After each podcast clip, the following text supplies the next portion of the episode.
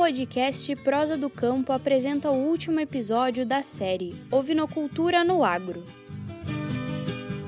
Fazendo uma breve retrospectiva dos episódios anteriores, entendemos que a ovinocultura é mais uma oportunidade de gerar renda aos produtores rurais.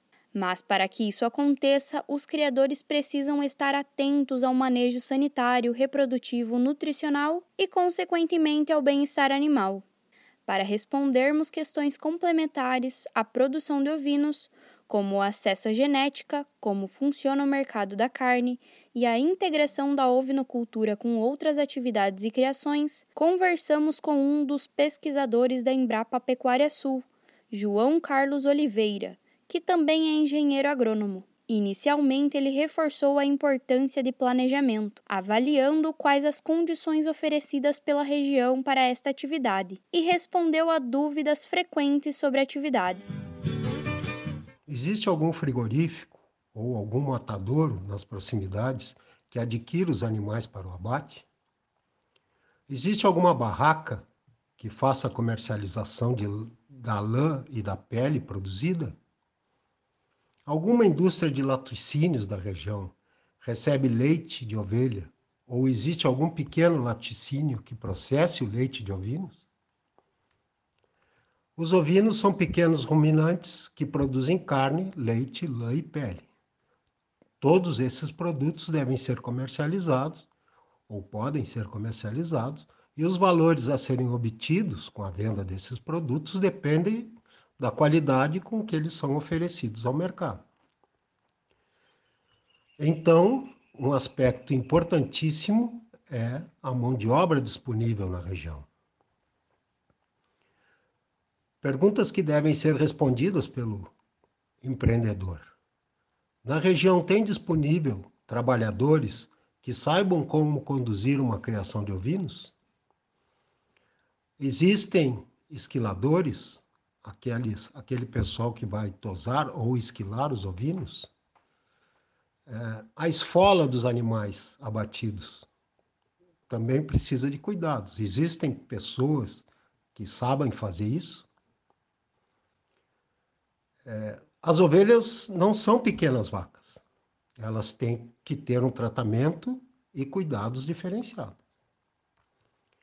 Além de colaboradores para as propriedades, também convém estar informado se os profissionais que fazem assistência técnica, os veterinários, os zootecnistas, os agrônomos e que atuam na região estão capacitados para prestar atendimento aos rebanhos.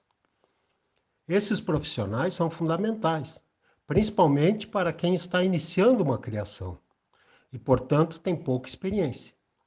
Os técnicos também serão os responsáveis pelos treinamentos de produtores e de, e de colaboradores que estão nas fazendas. Quando o foco é a produção de carne, os criadores de ovinos precisam dar mais atenção ao número de cordeiros desmamados. João explica que antes da escolha da raça, seria interessante fazer um levantamento de mercado para conhecer qual tipo de cordeiros os consumidores estão procurando qual é a época de maior oferta e se o consumo é sazonal ou durante todo o ano. A partir disso, junto à assistência técnica, pode-se escolher a raça e também como o rebanho deverá ser conduzido para ter o máximo de rendimento produtivo e financeiro. João acrescenta: Os ovinos são animais multifuncionais. Produzem carne, leite, lã e pele. A produção de cordeiros para o abate não é um privilégio de raças especializadas de carne. Qualquer raça de ovino produz cordeiros e, portanto, tem potencial para se obter carne ovina de qualidade. Tudo depende do tipo do cordeiro ou de carcaça de cordeiro que o mercado consumidor está demandando. Como exemplos, podemos citar a Austrália, que há muitos anos produz cordeiros nascidos de ovelhas da raça Merines australiana, que é especializada na produção de lã finas. Os australianos encontraram um mercado que tem preferência por carcaças pequenas e leves, e para lá exportam milhares de toneladas de carne todos os anos. Do outro lado do mundo, o Uruguai tem um programa de produção de cordeiros pesados, com cordeiros de raça de duplo propósito, que são para a produção de lã e carnes, que são as raças Correadale e Ideal. Esses cordeiros são abatidos com mais idade, aproximadamente 12 meses, mas sempre antes de romper os dois dentes. São, portanto, cordeiros. A Europa, de um modo geral, tem uma produção de cordeiros que tem origem em raças carniceiras e produzem cordeiros pesados em um curto espaço de tempo, entre três a quatro meses, e, e nessa idade eles são abatidos. Por isso, o sistema de produção a ser adotado deve estar adaptado ao mercado e às condições ambientais das propriedades. Cada um dos exemplos que foram citados está explorando ao máximo as condições ambientais e de mercado de, de, de distintas regiões ecológicas do mundo. Ele também fala um pouco sobre a realidade aqui do estado do Rio Grande do Sul. As raças produtoras de carne, adaptadas aqui ao Rio Grande do Sul, que têm maior disponibilidade para aquisição de é, reprodutores, são as raças Texel e Ile de France.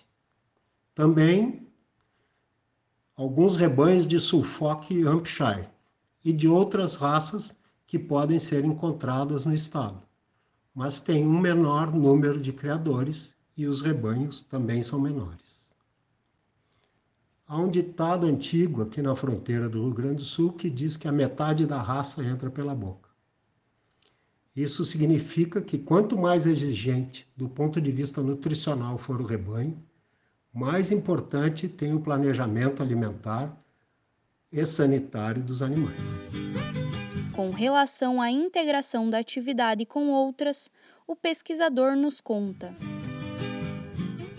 Com relação à integração com outras atividades agropastoris, a mais antiga no Rio Grande do Sul é a ovinocultura com a bovinocultura de corte. Quando os ovinos chegaram ao continente sul-americano, os bovinos já estavam sendo criados extensivamente por aqui. Mas foi só no final do século XIX, com o advento dos aramados, que os ovinos chegaram nas estâncias do Rio Grande do Sul. A integração entre bovinos e ovinos é, portanto, conhecida já há bastante tempo. Os ovinos e bovinos são ruminantes com hábito de pastejo diferente. Os ovinos têm o lábio superior bipartido e essa característica morfológica, quando em uma mesma pastagem, permite serem mais seletivos que os bovinos do ponto de vista de captura da forragem. Como consequência, os ovinos e bovinos, em uma mesma pastagem, não consomem a mesma forragem. Além disso, esses ruminantes consomem também espécies vegetais diferentes. Costuma-se dizer que os ovinos limpam as pastagens. Espécies como o caraguatá, a chirca, a maria mole e a buva, entre outras, fazem parte da dieta dos ovinos em pastejo e normalmente não são consumidos pelos bovinos. E essa é uma das vantagens do pastoreio conjunto, com as duas espécies. Isso também pode ser repetido e conseguido quando ovinos e vacas leiteiras utilizam a mesma área.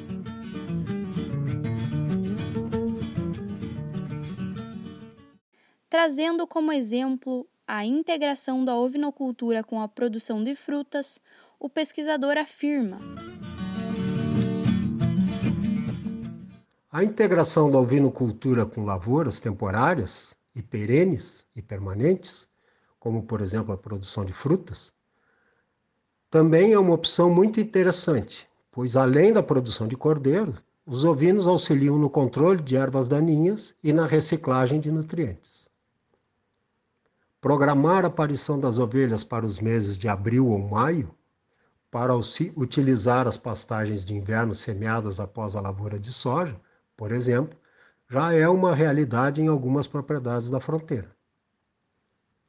Importante salientar que a ovinocultura pode iniciar e encerrar um ciclo em uma temporada de pastagem de inverno.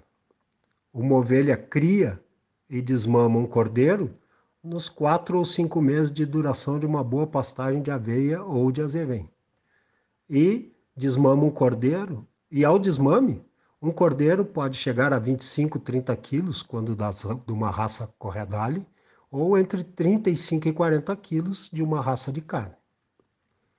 Com relação a lavouras permanentes, é, como a produção de frutas, maçãs, uvas, pêssego, laranja, ou mais recentemente olivais e nogueiras, as ovelhas pastoreiam os pomares nas épocas de hibernação dos, dos mesmos e fazem o controle de erva daninha e a reciclagem do, de nutrientes.